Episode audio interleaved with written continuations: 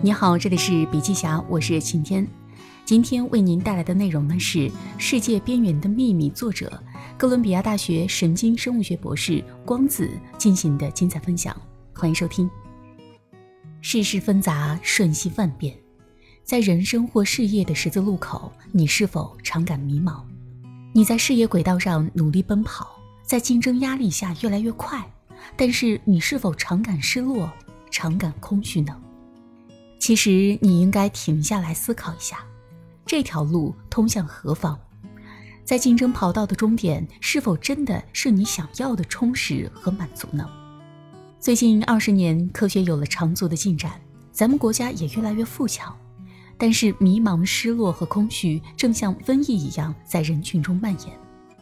中国有近一亿的抑郁症患者，是全球抑郁症人数最多的国家。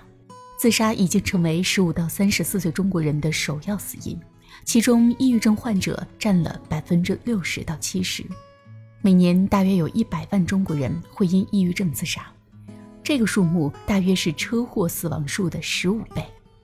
约每三十秒就有一个中国人自杀，究其原因和人生观有着深刻的联系，而人生观是基于世界观的。传统世界观告诉我们。人生活在一个硕大无边的宇宙中，人的出生就像一个大而圆的石头落在一个山坡上，它自然而然的就滚下来了，并不是自己选择掉在那里的，并且宇宙非常巨大，它与我们之间似乎没有关系。我们来之前它已经在那儿了，走之后它依然在那里。我们存在与否，它并不关心。我们不过是一堆细胞，在一个巨大的迷宫一样的地方存在了一段时间，就消亡了。这听起来似乎很有道理，但是这个传统的世界观已经被最近一两百年的科学证明是错误的。其实我们在想世界的时候，我们无非在想一个有很多人的舞台，我是众多演员中很普通的一员。如果谦虚一点。你就不会认为自己是正中间的那个，而是边上的陪衬。一旦这么想，就犯了一个巨大的错误。我们跑到舞台外面，在描述舞台上的自己，但是你永远都必须通过自己的瞳孔看世界，你不可能跑到舞台外面去看自己。人生舞台就像一个巨大的平原，你永远处在最中心的位置，这舞台永远是以你为中心的，直到。你死去的那一天，在你的人生舞台上，你就像在太阳系的正中间一样，所处的是太阳的位置，永远没办法逃离。一个人再有名、再有钱、再有权势，他要跟你互动，还是得到你的中心来。他如果从来不在你的这个舞台上出现，他跟你就没有关系。所以说，你就是这么厉害，永远离不开这个舞台的中心位置，这一点是极其重要的。每个人都有自己独有的世界，这个世界是为你量身定做的。你拥有你的世界，你所感受的世界，你来之前是没有的，你走之后也是没有的。在你的世界里，你是自己命运之车的唯一司机，你要去哪儿，车就去哪儿。别等着别人告诉你要去哪儿，因为别人不知道，别人跟你讲的不过是从他自身角度出发所做的考虑，他并不知道你内心深处的渴望。所以你得自己做这个决定，你必须向内看，必须知道自己内心的渴望，并且循着这个渴望去寻找。很多时候，你心里所想的和脑子里要干的事之间有尖锐的冲突。我是一个很务实的人，出生就很贫穷，后来一路摸爬滚打过来的，大脑和心灵的冲突我经历过很多次。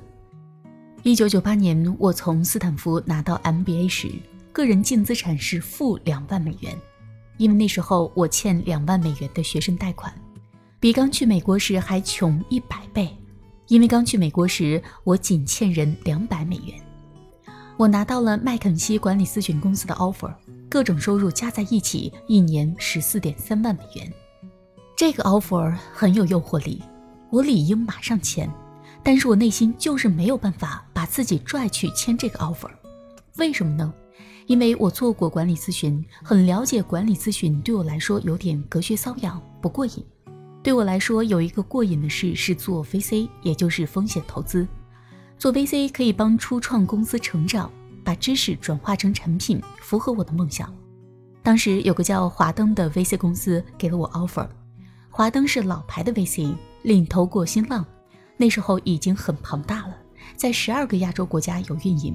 但是他们给我的 offer 收入比麦肯锡低了约百分之四十，我那时候很缺钱，减百分之四十对我来说是一个很大的数目，我极其纠结，对两个 offer 拼命进行分析和比较，怎么看都是去麦肯锡胜出，我的大脑也反复跟我讲，你要是不签麦肯锡，你就是疯了，但是我的心拼了命的就要去做 VC，最终我的心取胜了。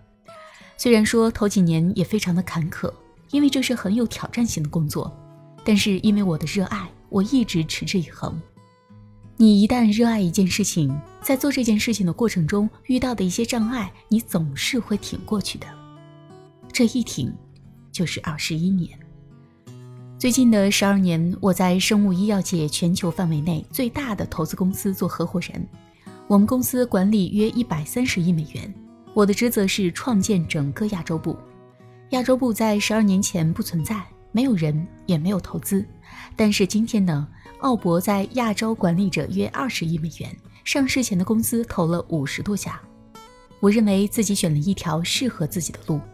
如果我为了钱去做管理咨询，还是会觉得是隔靴搔痒，会觉得很枯燥，肯定会三心二意，无法持久。遇上障碍，我一定会转弯。而且一边往前，一边又想着另外一条路，是非常痛苦的。如果各位有这种感觉，就千万别再继续了，一定要跟随你自己的内心。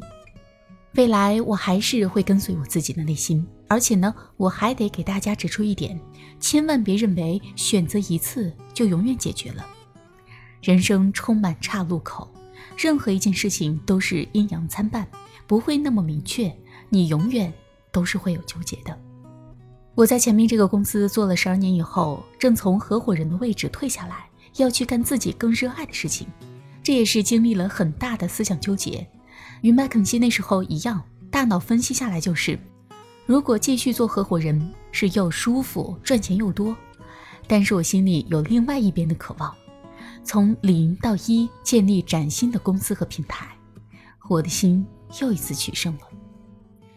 最后呢，我想用乔布斯的一段话来结束今天的分享：成就大事的唯一途径是做你所热爱的工作。如果你不知道自己热爱什么，就要继续寻找，别将就。像其他和心相关的事情一样，一旦找到了，你自然就会知道，我找到了。好了，今天的内容分享就到这里，感谢收听，我们明天见。